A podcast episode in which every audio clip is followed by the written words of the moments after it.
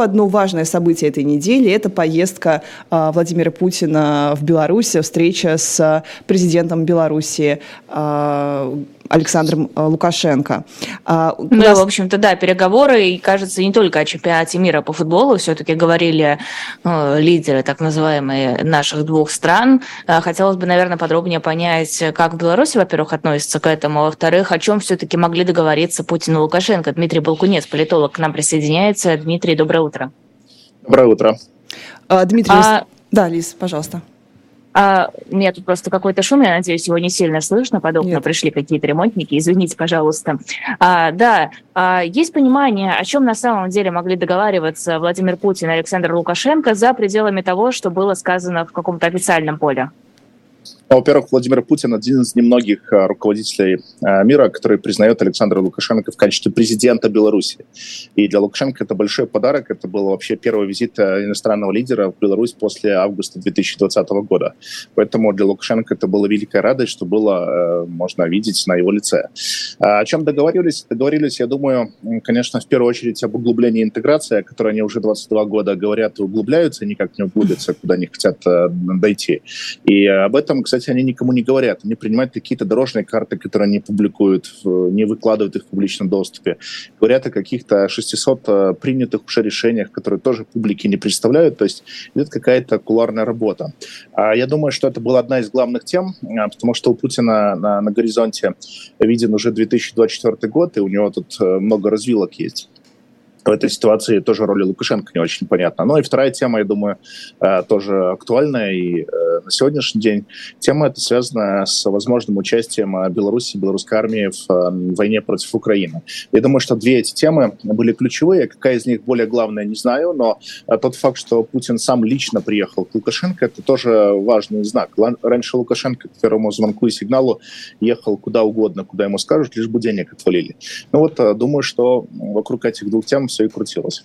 Вот да, вопрос, почему Путин приехал сам впервые за три года, при том, что Лукашенко к нему мотался действительно регулярно, просто даже за последний год. А, что же такое нужно было Владимиру Путину от Лукашенко, что он соизволил в Минск самолично прилететь? Ну, значит, он э, что-то ему предлагал, э, продавливал в каких-то вопросах. Может быть, он э, предлагал ему совместными усилиями все-таки зайти в Украину второй раз. Белорусская армия вполне, как это Путин видит, может участвовать в этом, например, обеспечивать тыл российской армии, но при, при этом, наверное, в Кремле Э, в Минске-то, очевидно, оценивают все риски подобных э, событий, а в Кремле, может быть, недооценивают. Если мы предположим, что все-таки белорусская армия будет полноценно задействована в войне против Украины, то мы будем наблюдать э, последствия этого в виде убитых солдат и в виде доставленных обратно тел погибших. Это может взорвать Беларусь, а если взорвется Беларусь, то может это быть и абсолютно уже неуправляемый процесс для Российской Федерации. Поэтому, mm-hmm. наверное, Лукашенко это более чувствует и ощущает. А в Кремле а, солдат э, не считают э, в качестве чего-то такого незаменимого. Поэтому вот эти моменты могли вызывать, вызывают у них жаркие споры, нужно ли вообще участвовать дальше в войне, нужно ли белорусскую армию в этом задействовать. Но, как мы минимум видим, сейчас э, Путин с Лукашенко обсуждают э, э, там всякого рода учения, которые в Беларуси проходят, и Россия активно проводит всякие маневры в Беларуси, тренировки проходят, какую-то там технику поставляют и так далее. Поэтому если предположить, что в том числе разного рода более жесткие меры в виде, там, например, использования тактического ядерного оружия будет применяться, то не исключено, что это может быть применено с территории Беларуси. Может быть, и mm-hmm. эти вопросы э, обсуждали Путин и Лукашенко. Но для этого Путину вовсе не нужно было ехать в Минск. Он мог вызвать Лукашенко на ковер и сказать, будет сделать вот так и так. А, а вот еще такой вопрос, Лиза, извини, да, буквально чуть-чуть, чуть-чуть еще задам. У меня был эфир с Сергеем Алексашенко, и Сергей Алексашенко, например, уверен, что России, в общем-то, участие самих военных Беларуси не нужно. Это слишком сложно, какие-то чужие подразделения, как-то стыковать, еще не факт, как эти подразделения будут действовать. А ваша позиция по этому поводу какая? Я согласен абсолютно с ним, а, потому что российских э, сил достаточно, чтобы участвовать самостоятельно. А, единственная возможность задействовать белорусскую армию – это тыловое обеспечение, что, в принципе, делалось и в первый заход, и сейчас делается. Нахождение российской армии на территории Беларуси требует в том числе их э, там, согрева, обогрева, кормежки и прочее. Это все делается в том числе силами, руками белорусских граждан, а в том числе военнослужащих, срочников или контрактников, которые это все помогают им делать. Поэтому лично участвовать э, в этом нет никакого смысла. Еще замечу, что, э, ну, по крайней мере, по ряду там публикаций было видно, что э, Беларусь предоставляет России вооружение, как ни странно, ну, вооружение, которое в Беларуси накопилось для участия вот в этих вот действиях, которые сейчас происходят. Кстати, замечу, что война, которая сейчас идет, она идет технологиями, разработанными после Второй мировой войны, а созданными во времена Хрущева и Брежнева. То есть это все вот эти танки, ракеты, все это созданное еще 40-50 лет назад. Сейчас это все начало стрелять. Раньше на складах хранилось. А вы сказали чуть раньше про протестный этот потенциал, который в Беларуси есть, и который, конечно, тоже останавливает Лукашенко. Но вот на Западе пишут про армию, что именно со стороны армии может пойти вот такой протест, что просто будут отказываться принимать решения, потому что видят э, военные руководители, чем это будет грозить, что война будет им невыгодна, и, в общем, лучше сложить оружие и выступить против э, э решения Лукашенко. Такое может быть, на ваш взгляд? Э, вполне может быть, если мы вернемся в а, август 2020 года, то часть людей, которые протестовали, ну какая-то часть, э, это люди были молодые, и многие из них потом в, в знак наказания были направлены в армию. Лукашенко любил и любит mm-hmm. делать вот такого рода наказания, отправлять на можно сказать, на службу людей, которые против него протестуют. Поэтому я допускаю, что среди тех, кто ну, не проходит службу, есть люди, которые могли участвовать э, в протестных э, акциях а, прошлых лет. И, конечно, естественно, их не, нельзя никак переобучить э, в казармах или там перепрошить. Это совершенно будет объективный процесс ненависти к власти. А если людям еще оружие раздать военным, то это оружие может стрельнуть против mm-hmm. тех, кто это оружие раздал. А вот скорее вопрос про именно высшее руководство. Может ли быть вот случай там ГКЧП условного, что военные генералы просто повернутся против Лукашенко, повернут свое оружие против Лукашенко? А, вот по поводу высшего руководства я не уверен, а вот а, там второй, третий эшелон вполне может быть. А первый эшелон — это люди абсолютно преданные Лукашенко. На каждого из них есть папочка с компроматом, а есть э, там много обязательств финансовых, коттеджи и все прочее. Есть закрытые какие-то дела и прочее. Это все вот люди абсолютно преданные Лукашенко. Более того, это люди с Советским Союзом в голове очень многие. Угу. Есть версия, такая тоже достаточно популярная, что интервью Залужного в том числе было э, выпущено экономистом, чтобы подать некий сигнал Лукашенко, мол, смотрите, у нас будет полная поддержка. Ну, наверное, визит Зеленского тоже можно частично к этому отнести, наверное, это была не, не вся миссия, но тем не менее этот посыл тоже содержался. Мол, война будет проиграна Путиным в любом случае, поэтому Лукашенко Беларусь не ввязывай в эту войну. Может ли такое быть действительно, что это такой сигнал, чтобы как-то с ним договориться? Эм, договориться с Лукашенко невозможно, он уже не договороспособный, и он не самостоятельный игрок. Э, его просто предупреждают, что нужно делать все возможное, чтобы не входить в войну. Потому что еще одна угроза, которую Лукашенко понимает, и ему это передавали неоднократно по разным каналам, э, как только э, с территории Беларуси вновь полетят массовые ракеты и пойдут еще и солдаты, то ракеты с территории Украины полетят, а полететь могут они mm-hmm. не только по военным объектам, но могут полететь по жилым кварталам, в которых живут вот те самые военачальники белорусские, поездки, либо, например, а, в резиденциях, в которой ночует Александр Лукашенко. Там не так много резиденций, в одну из них может попасть случайно ракета. А это вызовет панику в элите. Вот это вот может как раз провоцировать а, протесты жесткий протест со стороны э, вот этой группы лиц, которые сегодня находятся у власти. Потому что они-то жили спокойно, у них все было. Колбаса, мясо, молоко было в холодильнике, кое-куда ездили в санатории какие-нибудь. Все, больше им ничего не нужно было. А тут, если бомбить их начнет, начнут убивать их, это, конечно, вызовет протест внутренний. Они к этому не готовы были. Им эта война не нужна была.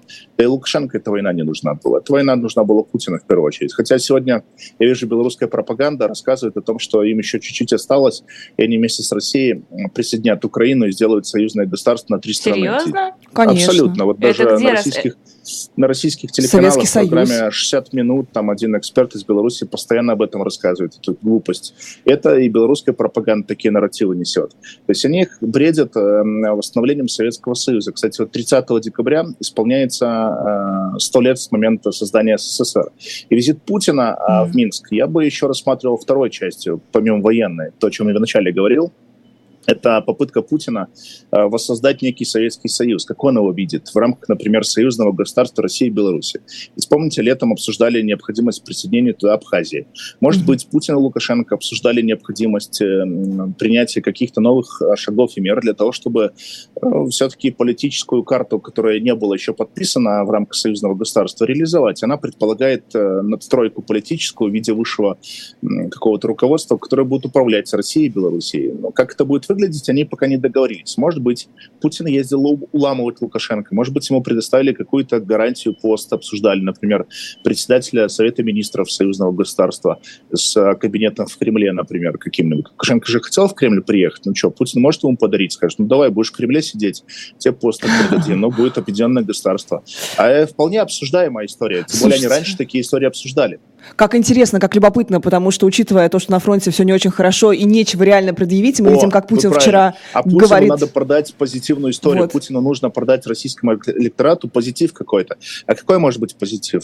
Вот такая вот э, история да, с Не через Украину восстановили СССР, а вот э, да. хотя бы Беларусь под себя подмяли. Ну, вопрос, э, то, то, о чем как бы нам публично да, э, рассказали, это создание некого единого оборонного пространства. А что раньше было не так? Это что-то новое вообще? Разве?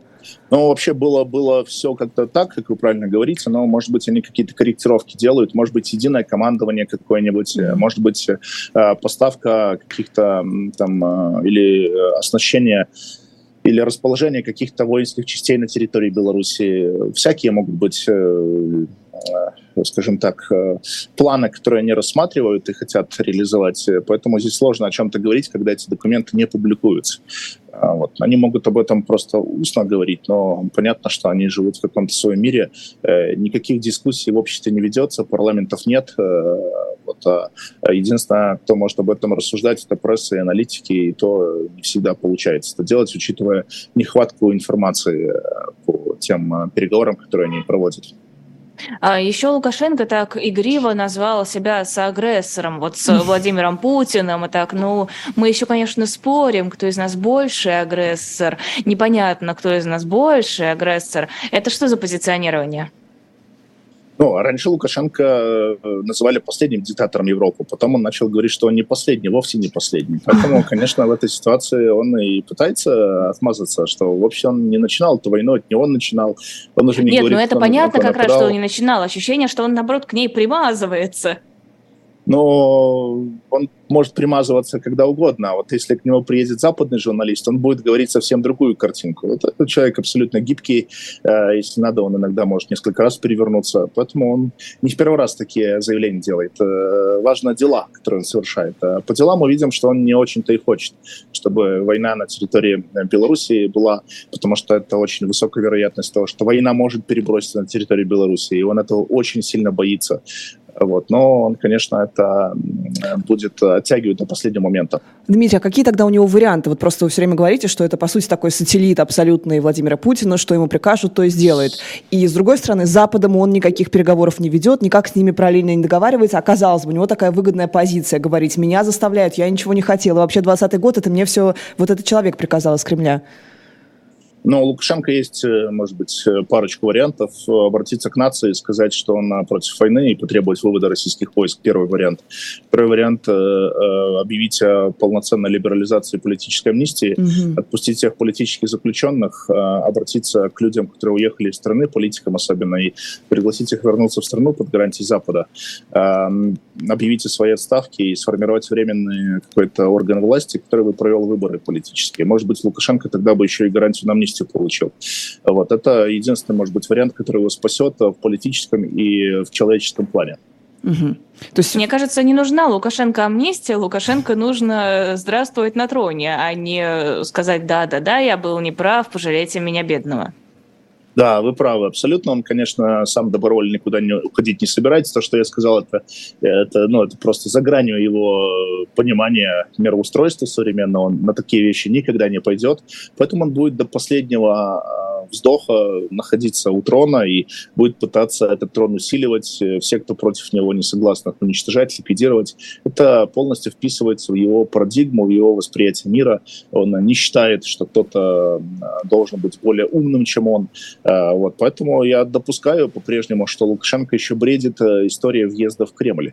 Mm. Учитывая, как он видит, что Путин, видите, он же видит, что Путин считается. А что, Лукашенко не может сейчас под себя этот союзный договор сделать и въехать в Кремль сейчас вместо Путина? А что, нет? Операция «Преемник»? году а, конечно, смотрите, 99 год, а под кого Лукашенко, и зачем Лукашенко подписывал договор с союзном государстве? Э, Ельцин был болен, он видел, что Ельцин уходит, э, формируется единое государство России и Беларуси объединенное. И Ельцин э, уходит, там год, как планировалось, он-то может править, а потом Лукашенко.